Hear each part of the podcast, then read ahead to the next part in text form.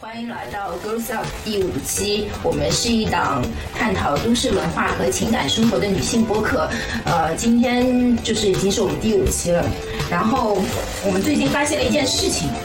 就是我们好像被一个奢侈品集团给抛弃了。你要你要说 LVMH 好吗？开心还没抛弃我们，对，嗯，其实就是发现之前大家在热传的一个八卦，就是说 LVMH 他们高管内部在那儿开会，然后说，呃，集团呢把客户分为超高净值、高净值和无收入，无收入里面就是学生和中产，呃，普通白领就是我们这种的所谓的中产和一些 呃近乎中产的一些那个。我被一个我好像不太消费的一个品牌抛弃了抛弃，就没怎么被消，没怎么消费它，我们就居然就被那个 Q 到，已经被抛弃了。嗯嗯，那到底是我们先抛弃了他，还是他先抛弃了我们？那现在其实有各个层面的消费分化，从消费者的角度，我们就觉得这么多消费概念，作为消费者，其实也觉得有点懵逼。我觉得消费升级跟降级这个事情，就是好像也不能一概而论。可能某一样消费对于某一个城市，比如说一线城市来说，它就是一个消费降级；但是对于四五线城市来说，它可能就是一个消费升级，就是它是一个相对性的。像我的话，如果是说消费降级的话，就是我的数量肯定是我的数量就会减少了很多。就可能之前的时候，每个月都会要消费的一些服装类的东西啦、时尚类的东西啦，我可能就不会每个月消费了。不知一道整年的消费额可能还是恒定的，但是你每一个单品会可能单价会更高一些。还有一个的话，就是比如说我，呃，现在近一年来，就是因为搬家的时候，我就是比较多的用到了闲鱼，就是我之前从来没有用闲鱼，我在卖我的那一些，就是呃呃，就是不已经不常用的那些东西了。然后我会发现，在闲鱼里面还是有一些你可以淘到一些宝贝，我是通过在闲鱼当卖家之后，你开始更清醒的认识到有些产品它有升值空间，有一些它就是呃卖卖的可能就很低价，那你就会这个会反映到你个人接下来的消费里面，你就会想你去消费什么东西，这个是一个投资行为，不管是投资在这个产品还是投资你的。自我，嗯，你就会想说怎么怎么能把这个消费变成一个个人资产？我个人理解，升级和降级还是有就是有道理可循的。就一方面，我们呃，我们其实是对自己的需求有了更明确，呃，对自己的需求更明确了，那你就知道什么是理性的消费，就是你理性的需求，然后还有你情感需要。购买的东西，我觉得这个是我个人开始能够分得清了。比如说，那像护肤，我不会，我就会去选择一些更有功效的基础性产品，而不是说去呃去嗯消费品牌的呃有一些呃你知道就华而噱头。对噱头的这种不实的。产品，而回嗯。回而回到功能性，那我觉得这个是消费的降级，然后它也是一个理性有理性的成分在，因为护肤。呃，但如果说我对这个东西有情感需要，那我可能会去选择一个就是华而不实的有情感价值，呃，它的嗯。对这样的东西，比如说洗洗手液，我就会去像以前我用基础的，但现在我就是想用一个品牌的洗手液，因为它对我有一些情感的价值，所以就是呃有一些升级的部分，有一些降级的部分。升级的呢，就是我意识到这个东西它是能够给我提供很多情感价值的，那我愿意在这个上面花钱。那我在剩下的功能性的呃产品上，我蛮认同那个佳琪说的，就是我觉得消费升级。在某一个定义上面，就是一个产品性能化、服务的优化。也就是说，它不光光只是一个价格的提升。比如说，你买一个蜡烛，就是香氛蜡烛，呃，那个就是你有时候你呃，你之前你的生活习惯可能只是买一个生活的必需品，可能就是吃的啦、基础的穿的啦。但是当你有一个情绪价值在那边，你你买这个香氛蜡烛，你说用来什么呢？就香一下，就是让自己舒缓，就是带给更多的，其实上是一个情绪的价值。就算这个香氛蜡烛它只是八块钱或者是八十块钱，对你来说，我觉得就是都是一个消费的升级。那我的方面的话，就因为我最近在做牌子嘛，开始在创业，所以我的升降级就分得非常明显。就我平时以前会花钱买衣服啊，买一些有的没的啊，这些这些 budget 就全部都砍下来了。反而我就是要存更多的钱去支撑这个品牌的运作，然后去做一去做生产啊各方面，所以，嗯。这个对我来说是更大的一笔投入，可以说在比如说工作的工作和支撑工作的消费上花了更多的钱，但反而我自己的生活就会变得更加简单，就更加少的去购入一些新的东西。那我觉得这主要是因为你在创业，对，我觉得创业的钱跟日常的对呀这个消费实际上是两个分开来的。我觉得，嗯，就创业的钱不能说是在就是消费这一块里面的。也不一定是非常态的，我觉得大家很多也有在就是说一个用力前进的过程，那肯定也是会有很多在省钱去把钱花到其他地方的。对，就比如说我你要买房啊，或者对要买房要买车的话，我就会把其他的消费砍下来，存钱来买房买车这样子。我有时候经常在想，我说我们自己华而不实，我们到底华而不实在什么地方呢？我是觉得我真的就是对于花出去的每一分钱，我都没有觉得在浪费，是是非常有。这个点是在跟其他人的比较下面吧。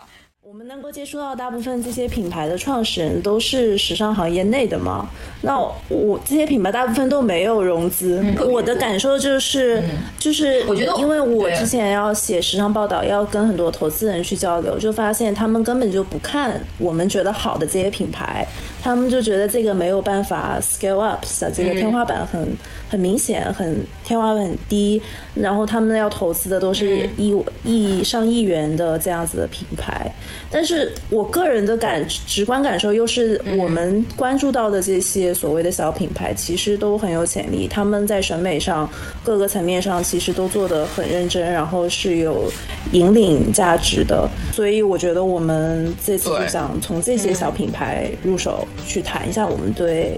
呃品牌的理解。嗯，这次请到了本身具有超多粉丝，然后涉猎首饰品牌、服装品牌，然后最近自己又创立了一个生活方式品牌的女孩子，我们的好朋友 Rico 来跟我们一起聊一下她在做品牌时的一些心得。开始的时候，丹尼也说了，明明你是可以靠脸吃饭的一个人，对不对？靠脸要靠体重，我的体重靠不住。非常的飘忽不定啊，不行不行啊！很上镜就赢很多，就觉得头在那边动啊，头以下都不能看啊。就是那个做 canapes 的话，我就是有一次是跟朋友在吃饭，就是聊到他意大利的一个朋友，他那个朋友他就是也是做一个服装行业，但是他那服装行业想要做一个衍生品，然后类似于做家居类的东西嘛。但是虽然说他是那个服装品牌的老板，但他是个完全不会设计的人。然后我想，哎，我不是也不会设计的，像我我也喜欢杯子。我说，那我要不要想想，就是做一做，做一做这个东西？因为我是觉得，就是是就是做首饰品牌，很多人做，然后服装品牌也很多人，再加上这两个不是我感设感感兴趣的东西嘛，然后我就随便想，我要做一个杯子品牌。但我真正实施行。就是实施行动大概是在，应该在，呃，哎，在八九月份的时候吧，就想要做一个与就是服装没有任何关系的一个东西，然后所以就想到了做这个牌子。它法语意思是沙发，因为我是坐在沙发上面想到我要做这个牌子，然后我就想要就是找就是然后然后然后我就去就是去搜去搜就是有什么就什么语言说沙发会比较可爱，然后就搜到了法语，就叫 canapes，我就觉得就很可爱，就听起来感觉圆圆的嘛。然后因为当时可能因为我的体我的体重也是在在一个就是就是蛮重的一个状态下，我想那胖胖的人就做个胖胖的杯子吧，然后然后就做了很多怎么做这个杯子，这个杯子我想要做什么样子的，然后我就是 research 一下嘛，然后然后就想到了目前现在的这个唯也是唯一一个产品，目前因为我是觉得，首先这个做这个牌子的初衷，我我也是想要轻松轻松一点，所以我觉得就是什么时候出或者什么什么时候就是有有新的东西，我要去赶设计什么的，我不想要就是。太 push，就像赶时装周那样，因为我真的是厌烦了赶时装周这件事情。就我想要把这 这个牌子做的就是很随性，我想怎么来就怎么来，这也是就是算是品牌主理人的一个就是把控力吧。虽然说这个牌子我有另外一个 partner，他主要是帮我负责一些就是像法务啊或者一些跟供应链就是找供应链的那些事情，但是他还就是就是。这其他方面的选就是抉择全都在我身上嘛，所以我就是觉得还蛮轻松的。然后系列跟单品的话，其实我觉得家居类的东西没必要把它分得那么清清楚，因为我现在、现在这个产品它不是叫刚刚好系列嘛，因为它就是所有的都是那种刚刚好的状态。嗯、它我。它也可以之后再出一个出一个另外一个单品，或者它也到到这里为止，我下去去想另外一个系列的东西，就是我觉得看我自己的灵感跟想法来出发吧，就是不想把它框得太死，它就是一个非常随随意跟随便的一个牌子，我个人认为。好凡尔赛哦，随意随便就做一做，是随意跟随就便，做的还蛮好。但但但有但有一点我在，虽然说它就是就就是随意，但就是我觉得我们这个牌子吧，就是那种什么假随意真精致这句话就体现到，因为它杯子哦的形状很异形，对，就它很异形，然后然后再加上我本身对陶瓷方面的专业不是特别的懂，然后但随哦刚开始想出来的东西可能就 就过于理想化，然后你理想化的东西你建模好给到给到就是做陶瓷的老师，然后其实发其实这个这个东西有很多是那个。伪陶瓷知识的，就是它这个东西就是做不出来，你只能硬逼我做，它问题很多，所以我们现在就是处在这个方面，处处在这个问题上，然后供应链上面就是问题还蛮大的，然后杯子生产的时间也会很长，但就是。但就是不想不想跟就是那个妥协，所以就硬逼着老师去做出来，然后后面有什么问题，我们也在慢慢的改良。所以这个杯子其实从生产到上市，我们整整花了半年的时间去跟去跟做陶瓷的老师就是 argue 啊叭叭叭这样之类，然后中间也换了有三家供应链吧，就想把这个杯子就是做出我建模的时候是什么样子，我就要希望它做出来实物是什么样子。嗯那你这个成本蛮高的，对不对？你这是很样下来高的话，是很高，然后但所以我有有在想把成本就是往低的方向去做，也在想方案啦，就是有想到也在实也是在实实行中，然后就是应该应该是可以的，我觉得再难这个东西还是做得出来的，它不是那种难到那种、就是过过于异想天开做不出来的东西的。嗯刚开始的确也是想。单品的话，我想要把它做成像类似于像品牌 DNA 那样子的感觉，就是你看到这个，你看到这个形状的杯子，你就能想到 Canapes。但是呢，后面其实我仔细想一想，就是我自己懒，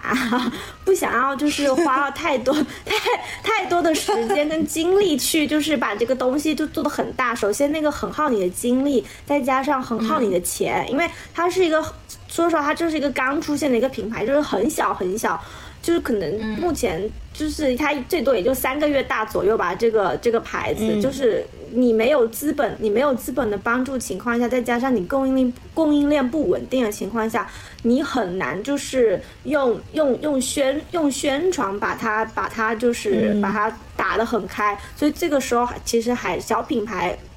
对小品牌来说，还是要靠产品本身去说话。哦，而且它本身又是偏生活方式类的，所以就是还是想让它轻松。所以其实大部分情况下，我们还是把把想要把产品做好，让厂拿别人拿到这个东西到手上的时候，就是是开心的。我觉得这也是一种就是品牌本身的一种传播力吧。所以就是我们把更多的精力跟经经费都用在产品本身上面。而且我觉得，不管是什么品牌，服装品牌也好，首饰品牌也好，所有的产品核呃所有的品牌核心都还是以产品本身去做出发。如果你产品够好了，别人买单，就是你再去花钱或者花更多的精力去做宣传什么之类的。这更更是锦锦上添花吧。但是如果你产品做不好，你再去花很多钱去做的话，你可能短时间内会得到一个回报，但这回报不是长久的。因为我们嗯这一期我们也就在想说，消费多元的一个时代，就是不管你是在消费降级还是消费升级，想要嗯就是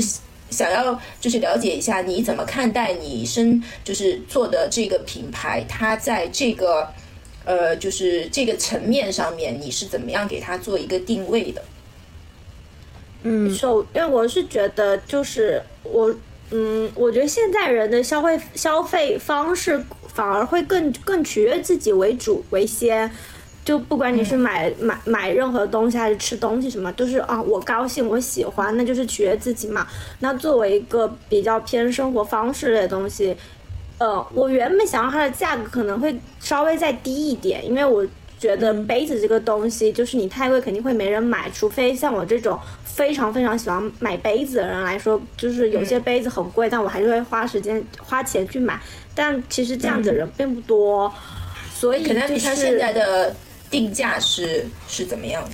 嗯，三百三百五十九一个，其实算杯子里面价格还、还蛮蛮高的啦。然后其实有时候就是产一个产品的价格就已经就已经规定好它的受众受受众群体是怎样的一群人了。所以我刚开始的想法是，就是把它把它的就是客群定定位在那种就是享受生活，然后享受生活为主，然后热爱自己，然后很爱买中古家居的的人。但因为现在中古家居还、还蛮贵的，然后就是不是随随便便就是就能买到，或者你还要就是时间等你购买等待的时间也很长嘛。那这时候就大家可能会选择更多的软装去把自己的生活家家居氛围感就是弄得更好。那这个时候就是器、器器器皿的出现，来来来来去烘烘托，就是就是这这种氛围感，因为你肯定人要吃饭嘛。你要吃饭，你用的那些就是碗筷呀、然后盘子、碗啊、杯子什么，都都是在你生活中，就是你必须要用要要用到的东西。所以我是觉得，我想要把它当做一个小的一个就是家居家居物件，它可以摆着，然后但是我又想要它是具它是有实用性的，所以就把它做成了杯子。但后面我发现它也可以做成一个就是那个水果杯啊，或者是乱七八糟什么东西，它也可以用来给你装你的首饰什么的。它不仅仅只是局限于用来就是饮当就是喝喝喝喝水或喝咖啡什么时候用的。然后，呃而且我觉得我这点虽然说我没有很强调特别的输出，但我发现买我东西的那些人，他们都有在做做这样子的事情，说明我产品本身真的有传达出这样子的一个理念或一个效果。因为我还收到蛮多反图，就是自己带我们的咖啡杯，然后去店里面让咖啡咖啡师给他们拉花什么之类，我觉得还蛮有意思的。哦，然后所以就是也 也给我 给我就是下一季或者我要拍的一些东西给给到我一些灵感。哦，就他们有给到我一些灵感，让我就要去做一个更好玩的东西什么这样，就是因为我觉得这个牌子你不仅要好玩，然后但还要实用，因为你器皿类的东西你不实用，其实也蛮不蛮不切实际。你你那那些小几百块钱或大几百块钱买回来的东西，你不实用就摆那边积灰也是不 OK 的。哦，就其实 Canapis 它有一个卖点，我总结一下，我觉得可能就是它又有审美价值，又有实用价值，就可能不是所有杯子都能够这么完整的兼顾这两个呃功能的。对，嗯我是有用它来装那个意面。因为就是哦想基础减肥，有的时候不要吃那么多主食，然后那个小小的 canapes 刚好能装就是不多不少的一个主食的量。哦，口对，它的量刚刚好，它刚刚好是一拳，你知道吗？就一拳，就我的营养师啊告诉我吃什么食物都是一拳，刚好它的那个量是一拳这样子。我觉得你刚才说到的一点也是蛮好的，就是呃，首先你这个价位取决了你的受众群体，实际上已经帮你经过了一轮的筛选了。对吧？对那一轮的人刚好又是，其实上就是你的目标客群。那那那群就是刚好是热爱生活的，然后这群人呢，他们其实上就会想尽方法去让这个杯子更有趣。所以他们在呈现这个杯子的时候，他们就用了 用了各种各样的方式，反而给到你这个就是做推广也好，做任何的一些接下去的后续也好，给你带来的是灵感和一些非常好的一些反馈。一个产品实不实用性，其实很很多时候是消费者给你带来很多就是共鸣也好，或者就是 idea 也好什么之类，因为他们在用，他们在真的把你这个东西就是用的很好，就是就是各种各样的方式去用它，它可以装不同的东西，我觉得这个还蛮有趣的。那那我好奇，就是你在规划怎么推广 Canapis 的时候是怎么想的？呃，是有没有去专门去专注，比如说小红书这个渠道啊，呃，ins 这个渠道啊，朋友圈的私域啊，还是什么的这的一个一个营销的思路？因为我最开始的话，我就是 seeding 的话，我只是 seeding 给一些身边的好朋友，然后或者一些之前合作过关系比较好的 KOL。但是是 KOL 的话，可能因为就是他们可能还比较偏向于时时尚类的涉猎嘛，所以我也没没有抱太大希望说他们会给到我一些 feedback 或怎样的。我就觉得你收到这个东西，你觉得你喜欢就好了。然后小红书的话，我也目前也也没也没 seeding，因为货不够，因为货不够，然后我就只能靠自己，就是拍一些图，然后发发发发社交媒体啊什么之类的。因为我还是觉得好东西不会被淹没掉的，所以就是我就把所有的信念都寄托在产品本身身上，然后再加上我自己会就是拍一些拍一些图啊什么之类的。目前为止，目前为止我们所有的就是素材全都是用手手机拍摄的，哇，全都是用手机拍摄的，就是手机手机拍，然后后面就是修一修一些细节啊什么之类的。我是觉得有时候你太用力做一件事情，反而会适得其反。就是所有事情你一定要做到，就是那种点到为止，就是恰到好处。我觉得就是需要一个 timing 嘛。我觉得现在那个 timing 还不到，然后再加上像这个疫情的问题，有时候你做太多东西，反而就是就是你太要了或太表现，你反而会让人觉得有点讨厌了。嗯，嗯，过度消费了，过度消费一些就是社交平台了。嗯其实每个牌子都跟人一样，他们的性格跟他们的一些就是想要的东西什么这些都是不一样的。然后他们有他们要走的走走的每个牌子要走的路其实都不一样。就是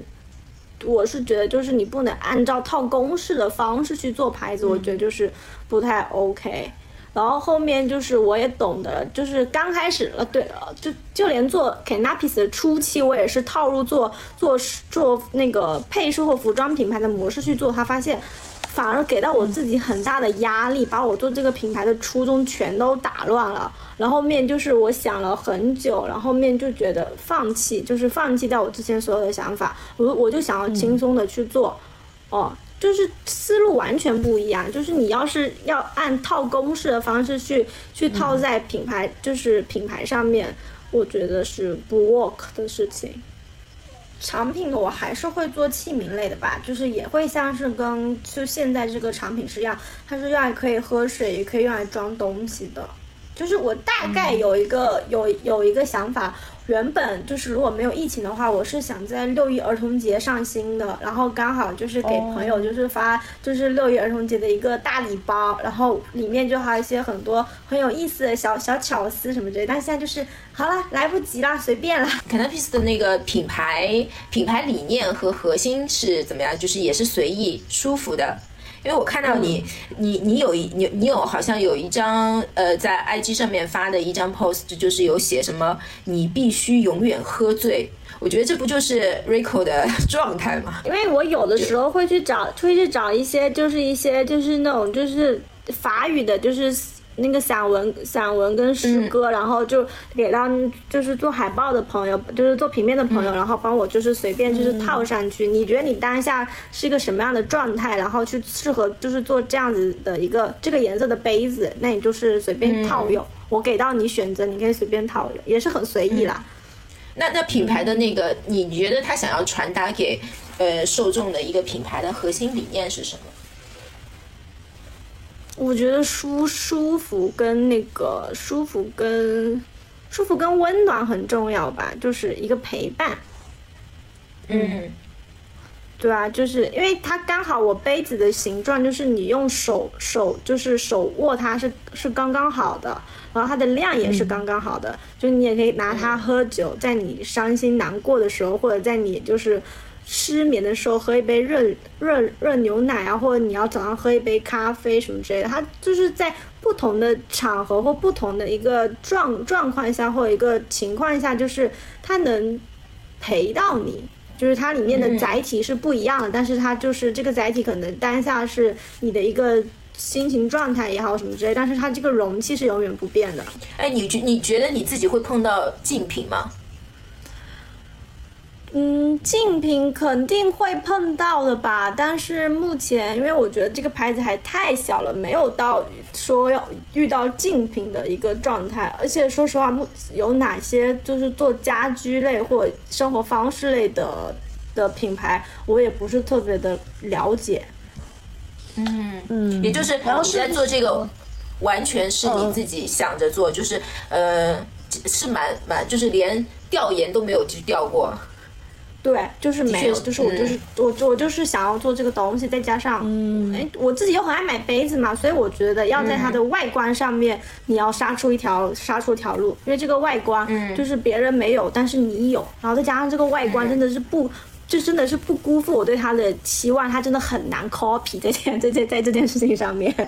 嗯，那所以其实上这个也是技术上面，其实上是。有一个门槛在里面的，对不对？嗯，对的，它门槛还蛮高的。就是我们的就是陶瓷师傅，就是做这个东西还炸了一次窑。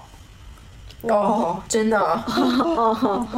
然后就是，然后我们验货验货也是非常的严苛，就可能他就像我们这一次马上就是那个又要又要出一批货嘛。他跟我说做做了做了两百个两百个，然后可能里面就只有十五个是我们符合我们要求那种，然后所以我们后面要补货，他都拒绝我们，他说不行不行，报废率很不错，太可报废率很高。哎，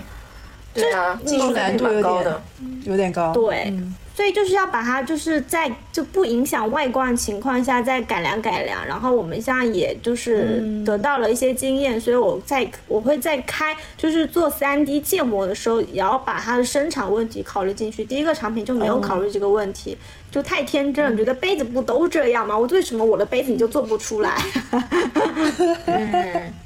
然后后面就是了解到之后，然后自己也特意去了一趟景德镇，然后，然后就是这些问题就，嗯，是是我任性啊那种。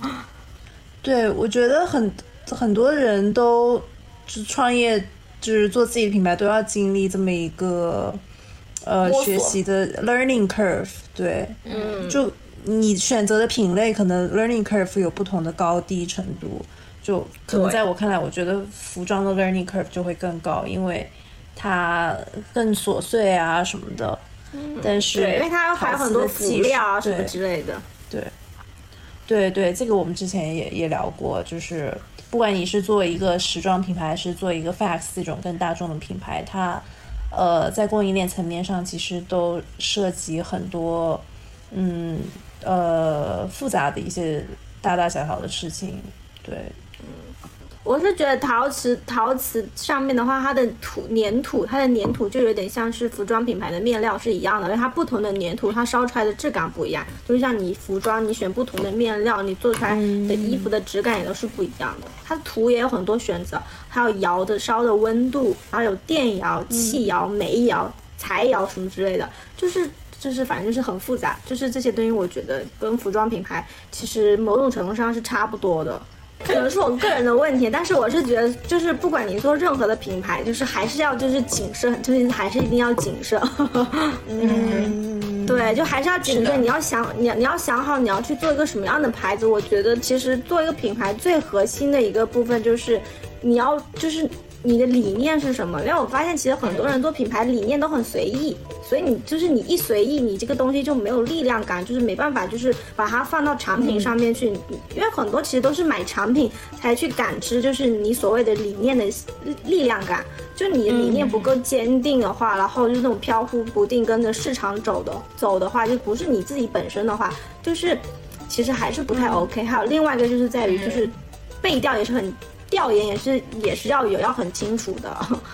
嗯，就是 Canapis 跟你其实上是非常非常的契合的。听了 Rico 的那个访谈嘛，然后我就在想说，现在咱们的社会就是还有没有这个 brand loyalty 在？这个其实是我我我有在思考问题，因为因为中国中国社会的发展，其实我们也没有什么品牌能够延续个十年，假的很少了。因为昨天还呃，然后我们昨天还看了那个呃两千年的那些品牌嘛，现在。就是说，像乙醇呐，什么佐丹奴啊，这样现在也不存在了。可能品牌给消费者有传递很多品牌精神，就是说我们是一个怎么样的品牌去引领消费者。而现在，我觉得消费者。能够接触到各种品牌啊，或者渠呃故事的渠道很多，所以他们对品牌的要求，我我在想是不是还就是有那么就是有那么大的一个情情就是情感要求，就是服装品牌，嗯，这个事情对视觉来讲，对我来对我来讲还稍微造成了一点困扰，因为我接触合作的品牌能够清晰的讲出自己故事或者理念的。确实不越来越少了，我觉得，嗯嗯嗯，就这几年开始，大家更看重市场的反馈，呃，我们卖货单品呃如何，而没有说我一定要有一个世界观、自己的故事，在视觉上要怎样怎样。那具体来说，就是比如说一个品牌找你去拍东西，那他会说要你给很。怎么样的 reference，或者说还是说他们会给你怎么样的 reference，然后这些 reference 让你觉得说啊，这个好像有一点二手 reference 的感觉，或者有没有这种的不够真诚的一些感觉在里面。我当然，我最希望合作的是品牌也有一个自己的理念，首先，然后他想要一些创意，那我在呃品牌理念和创意之间帮他做出一些方案，这样我自己也会去尝试一些新的东西，这个是我比较喜欢的。那嗯，现在我觉得接触更多的品牌，他们没有耐心，就是坚持自己的这个故事，比如说这个故事，你要坚持个两年三年，我觉得才能开花结果，有一个。呃，比较好的观众效果。那现在可能更是我现在这一个 campaign，我想要什么样的，然后在视觉上吸引到别人，可能就是嗯，要求就其实有一点卡在这个点上。佳琪说的都在很多自己开始做品牌，就刚刚开始做品牌的人身上会发生。就比如说，呃，假如我现在是在另外一个角度，我去找摄影师给我们拍 lookbook 也好，给我们拍照也好，那其实你难免会想说，我给一个什么样的视觉体系或视觉参考给摄影师，他会减少我们的沟通成本。嗯。然后呢，国内的很多品牌，就像佳琪说的，就其实。没有去坚持自己的品牌故事和品牌概念，因为他从开一开始他就一直在 reference 其他已经存在的国外的品牌或者他们自己喜欢的已经存在的视觉效果，他们就一直在 reference 这些东西。那这个 reference 它有可能我现在这一季这两季流行这个视觉，然后下一季或者是在之后就是流行另外一种风格和视觉了。那你可能品牌你看一个品牌从刚始做到两年后、三年后，他就已经跟他头一年的那输出的那个故事已经感觉非常不一样了，所以这也让消费者很难去产生 brand loyalty。嗯，如果我刚开始对一个品牌有 brand loyalty，是因为我很买单他的故事，我很买单他要带给我、传输给我的这种理念，但我发现买着买着，他就已经不再是这个故事了，那我不一定。在在风格的转变中当中，我真的跟上了他的步伐，或者我真的是一直跟他一样是同一个路径的。嗯，你说这让我想到，对于我这种比较辩证小的消费者，就是我会先默默的观察他几季，看他的故事到底打不打动我。然后我再决定下不下单。就是我很难做一个冲动。很多资深的时装人就是这么想的，对对，很多资深的时装买手也好，资深的包括做做呃 retail 啊，或者呃记者啊、编辑啊，他们都会这样。就他们来我们的 showroom 的时候，也会给我提出这一点，就是我们想要先看你做几季，嗯。然后看看你你究竟这个故事是怎么样的，然后我们才会考虑说购买你的东西。因为你现在第一季、第二季，其实他们都都抱着这种辩证的心态。因为我不知道你第一季是这个故事、这个风格，然后你做到第五季、第六季是不是还是这一套？是不是还是这个风格？这个整个大的世界观在里面？嗯。嗯，作作作为摄影师来讲，就是你包括理论上来讲，如果说这个品牌拿出一些，呃，它的 concept 概念上的一些 research，这个对我来讲是非常好的。它属于第一，就是 first first hand research，或者是你去看了电影，或者你读的书，你有的理论，或者你的一个梦，或者什么，我觉得这个都是一手的，呃，research。如果你给我任何其他的人的视觉或或者说呃，这种呢是其实是 second hand research，就二手的呃调研。这个对我来讲，我就觉得稍微会无趣一点。而且，如果品牌你没有你的理论呃世界观，其实这个东西是在你做所有决定时候都会发挥作用的。如果你只是拿着其他的视觉来拼凑一个品牌的话，那我觉得就可能就是就会显得东拼西凑。就是不会有一个品牌感的存在。对，但是我觉得有一点就是刚才佳琪说的，我还蛮认同的，就是不管你你在做做做一个品牌，就是。它品牌就是反映了设计师本人的世界观嘛，然后所以就是你还是要有一个核心，要有一个理念在那边的。如果你本身你这个理念不强，或者是完全你你自己的世界观都没有成立的时候，那你这个品牌就完全就是一个很松散的东西。就是有时候我们在看刚才佳琪说的，你看上去很像一个设计师品牌，但是它又其实上商业也走的蛮好的。然后我就想到那个就是就是那个 Top Ten。它其实上就是一个，我觉得它没有在跟设计师品牌一样，我每一季都要讲一个什么故事，然后灵感来自于某一个特别让人感觉很 fancy 的故事。但是它这个品牌，它就一直在营造一个，就是一个路线，然后一直呈现出的一个女性形象，就是温柔的、强大的、自信的、从容的。然后，所以就是它每一季不停的、不停的用它的一个。视呃视觉或者是一些设计，它的一些简单简洁的设计，去诉说着这个这个形象，所以就是慢慢慢慢的就建立起来，然后它可能就是。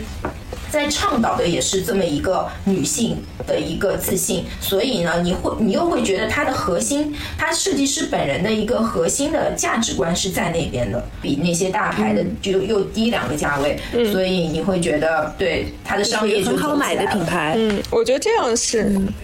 哎。嗯嗯嗯，这样就比较成功的品牌吧。它既有理念，又有自己比较好的市场定位。就也不是要求所有品牌都做到多么多么原创，就是也原创毕竟是少之又少的那个小尖尖。那剩下的品牌，我觉得就是你一定要有自己的理念，然后再有市场定位，然后这两个东西有了，我觉得就是嗯。比较重要吧。嗯，我那天你们问到我一个品牌，为什么就是说我们大家都关注了，然后为什么从来就没有买过？嗯，然后我去仔细的去想了一下，就是因为它的它其实上，呃，我不知道它有没有品牌故事，但是至少它的品牌故事在我看来没有，或者是根本没有打动我，就是我很看重这一点的，我会为就是我就是一个。我觉得我自己的衣服足够的多，我是不缺衣服，但是我会被这些品牌价值打动的。一个故事也好，我真的就是，比如说我去买一个品牌的，就是我之前在第一期也讲到过的香水这件事情，它的每一瓶香水的故事，它讲出来的时候，哇，你真的想把整个系列都买。对，我觉得香水啊、香氛啊，各种这种东西，就特别特别明显的说。在讲故事，因为你说香味儿，你用什么材料去提供什么香味儿，其实都是见仁见智的。就比如说，我是喜欢木质调的，你是喜欢土质调，他是喜欢花香调，这个是当然，你就就我们喜欢的东西各有所爱嘛。但他突然给你讲一个厉害的故事，你突然就瞬间你就被打动了，结果你就会去买他的故事，然后你在用这个香水的时候，你在用这个香水的时候，我现在用的这个香水就是这样，别人问我。因为它是一个法国的香水，然后法文名是雨果的一句诗。比如说闻到哦，你这个香水是上面有有泥土的味道，有木头的味道，我就跟他说哦，他讲的是一个雨后，然后在墓地里，然后一个人就是跟走着跟另外一个人对话，走着走着发现跟他对话的人其实是他自己。嗯，就这种这么一个很很很诗意的故事，但很多香水，嗯，特别是沙龙香，就有很多这种香水的这种，还是属于故事偏就怎么为重的一种品类吧。然后品牌我也在想，其实他有的时候也不用把这个故事就非得给你口述讲多明白，但如果对，但他在融入在他的所有设计里面，能够是一个连贯的东西，我觉得消费者也能感受得到。没有故事的品牌也也对，没有这个东西的品牌也不代表它赚不到钱。但就是说，如果消费要让消费者有这种忠实度的话，我觉得品牌要有这个东西。我就也接触过很多品牌，就是可能会变得比较多、比较频繁、比较快。这个也是我其实不太希望看到的一个情况。就你要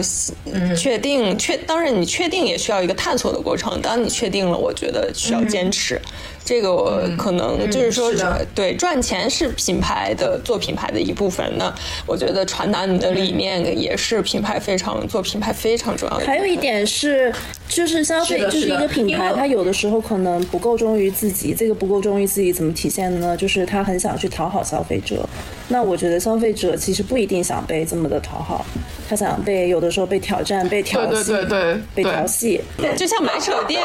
怎么讲呢？哎，讨好消费者吧。我觉得买手店现在有很多去讨讨好消费者的，那就是消费者想要什么，然后他们就买什么。那其实是有点像中间商，而失去了买手店他们的存在感。比如说你去培养客户的一些审美，呃，真正的买手店，所以其实在国内有让我失望，能做到。真正有品、有自己理念和是和呃买手店品牌概念的店，其实比较也比较少。这样的店，其实在国外，其实我可能会很多很多。就是我不是在伦敦待了一段时间嘛，然后中间实实习呀，也去过三四个牌子，然后自己也观察了一些牌子嘛。我觉得当一个牌子，我觉得出现某一种状况的时候，我就觉得这个牌子不太灵了。就觉得这个牌子可能以后也也走不起来。就是当他开始因为潮流，因为这个世界流行卖什么，而他去做出推出那个单品的时候，在我在在我在伦敦的那段时期，就是当我服务的设计师品牌开始纷纷的出 hoodie、graffiti，嗯，的时候，我就觉得这个品牌不灵了。嗯嗯，这不就是很卷的一种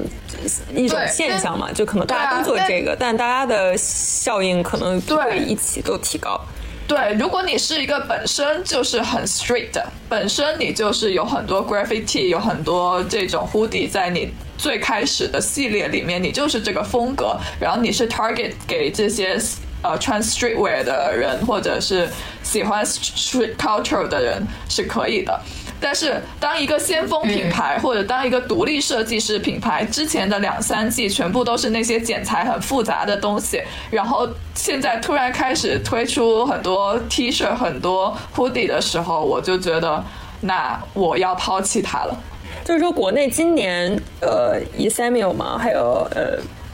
呃，大家买手店的朋友也有在讲这个事情，就是因为国内太卷了，大家趋于做一些同质化的东西。那现在有一些买手也开始在国外买一些货了，就是国外的。其实国外品牌现在对我来说有一些有更多的吸引力，因为还对保持了比较多的特色。这嗯，对。嗯，因为像像刚才你们说到的买手店和设计师，其实上我觉得这个呃两类，就是一个是佳琪说现在有一些买手店，他可能会去呃就是投其所好，就是看客人喜欢什么他就入什么货去卖。实际上这样的方式和一个品牌它实际上是卖货的品牌，实际上是一样的，就是。他就是在卖货，而并不是说我是要有一个品牌核心品牌理念的。那相对的，就是那一些其实上是要去引领别人去呃，就是做一个领导的人的角色的一个买手店，它其实上就跟一个有自己概念的非常明确的设计师品牌或者是一个品牌。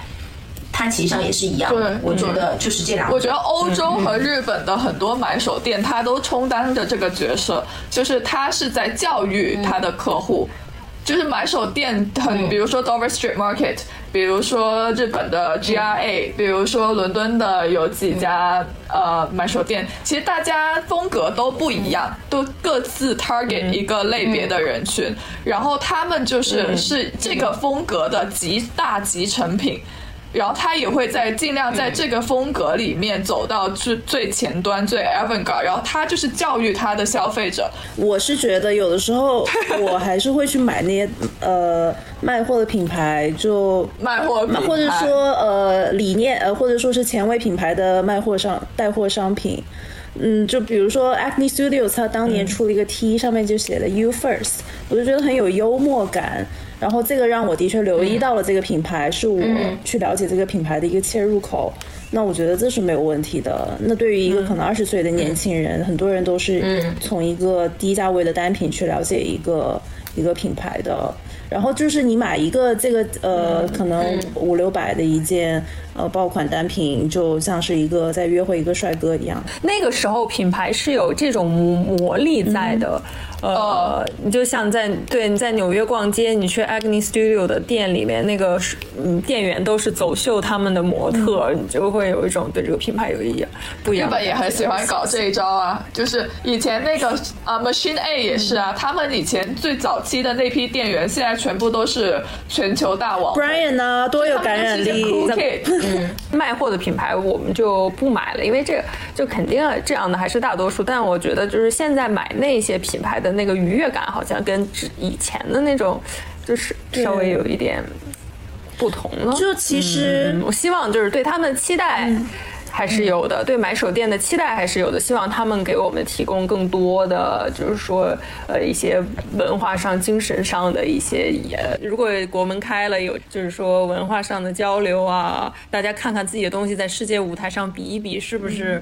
就是还能站得住脚，我觉得这个对我觉得这个情况就会好很多。你不用去五个都差不多类似的活动啊，或者这样子，大家会用心用力的做点事，你得到的愉悦感也会更多一点。之前我也会消费，比如说像丹尼那样消费一个。大的品牌的便宜单品，但是前提是我真的是被这个大品牌构建出来的故事和它的世界观吸引了。但我当时也比较穷，也比较狠不下心，但我就想要 be part of it，买一件它的东西，所以我只能选择一个便宜的单品。但虽然它是个简单的便宜的单品，但我穿上去我还是有那种 be part of it 的感觉，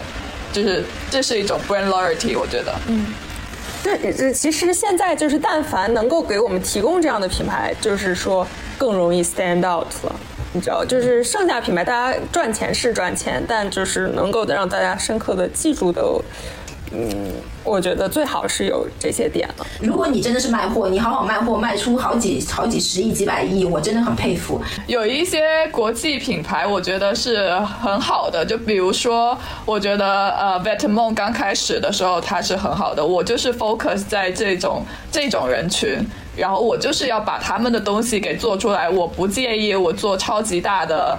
超级大的廓形或者怎么怎么地做 DHL 的衬衫什么的，但我就是 focus 在这个人群，反而我把我认知了我自己之后，我反而把这个东西玩酷了。哦，我还真的，你可以试一下，我还真的跟跟投呃做 investment 的朋友聊过这个问题，因为我知道不可能说靠自己可以 run 很久嘛，但是做投资的朋友。当然，他们是一个 crop，他们是一个 investment crop，然后他们的意思就是在早期劝我还是不要去招就是大的投资，因为大的投资他们要的，投资方要的东西其实就会跟我要回报的。对对，跟我要的东西很不一样，然后他们就是还是很看数字。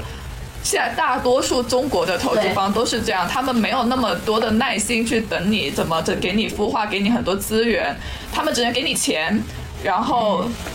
对，然后他们要看很多数字的东西，而且他们可能就会改变我很多设计的方向，或者我的品类方，或者是我的产品分布的方向。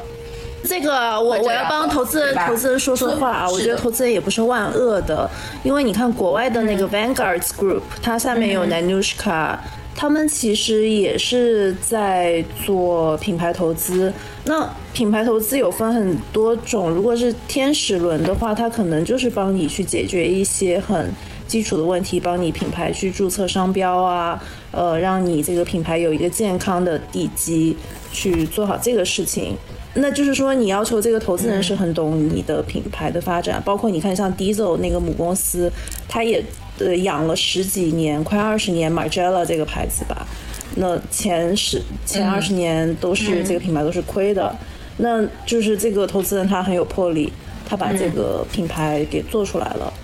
就是也有一些正面的案例去。对，但是呢，我觉得啊，就是现在做品牌，你不管是不是有投资人，你自己的设计上面，其实上也是。也也是可以看得出来一个高下的。一个韩国的品牌叫 Ricto，就是他这一位设计师做出来的东西，他其实上还有一个首饰品牌的，他的首饰品牌叫做 Portrait Report，就是也是一个比较男女，就是男女都可以戴的，呃，但是它的配色非常的舒服，然后呢，它的款式就是让人看上去很随意，就是又时髦又随意，又时髦又又轻松的一种方式。老实讲啊，就是他的男装比他的女装更吸引我，就是韩国。有好多的明星都会去买他家的东西，而且是自自愿就在日常的时候就在。我觉得很喜欢，就那个刘亚仁，对啊，刘亚仁特别像像韩国明星、日本明星，其实他们自己都会自己掏钱去买一些时尚单品，然后他们自己本身也有很有 sense。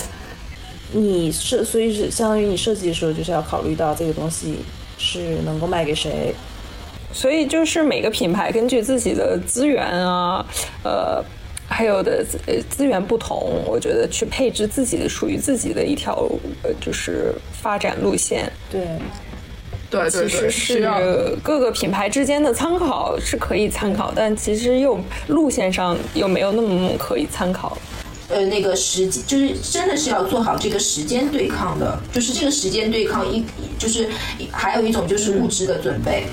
物就是经济啦，就是你你要懂得去分配自己的支出的。对啊，品牌一定是长期主义，对吧？嗯，就是很无常的，有很多很多突发事件的，就像现在的疫情那样子，你看太多突发事件了。所以，嗯，就是你自己要知道自己在一条正确的道路上面，你自己的焦虑就会下，就是。就是下去的嘛，就是要平衡好这一点。然后呢，我觉得就是文化的这一点肯定是不能断的，就是，呃，需要让就是，就是不管你这个品牌是不是小众，但是一定要让全世界的某一个你的人群产生共鸣，才能够抓住消费者的心。我觉得设计就是营销的一部分了，就是。设计和营销不能分割来看，就是我做了产品，然后我硬推，而是应该我这个设计，就是我是在想怎么去传递，是能够让更多人产生共鸣啊，等等的。作为摄影师，也很想总结总结。我就是我完我完我完全不排斥品牌去赚钱这个事情。我觉得这个这个我们不要就是说我们一定要。就是创造出多多么 unique 的东西，但因为我觉得就是那个 unique 的东西是呃最少占市场最少百分比的，但如果说你能拿出一些 unique 的点，能跟大众来传播，我觉得这个是非常好的。嗯，就一个品牌一定要有自己的一些坚持，你不光是在赚钱，你的做品牌的一个呃价值肯定是有有在传，就是。嗯，我觉得你要创造一些比如说文化上或对人生活方式上面的一些改变，这个是我特别希望我合作的品牌能够重视的点。那你能不能够就是说在你的位置上发挥更多的呃价值，可能更。能，我觉得是能找到做品牌更多的满足感吧。不管是说你说摄影师他赚到钱赚到一个位置上，那可能也要去想能不能够给这个社会或者文化增加更多的这个价值。嗯嗯嗯嗯，对的对的。我我突然想到的是，四月一号的时候我们说什么？四月一号的时候我们说 Girls Up 是本年度最值得期待的女团。我觉得 Girls Up 是本年度最值得期待的品牌。好，这个总结这个 就是这个就是本本期本期播客最精辟的总结，说了那么多关于品牌的故事，品牌怎么打出圈，怎么打破现有的现状，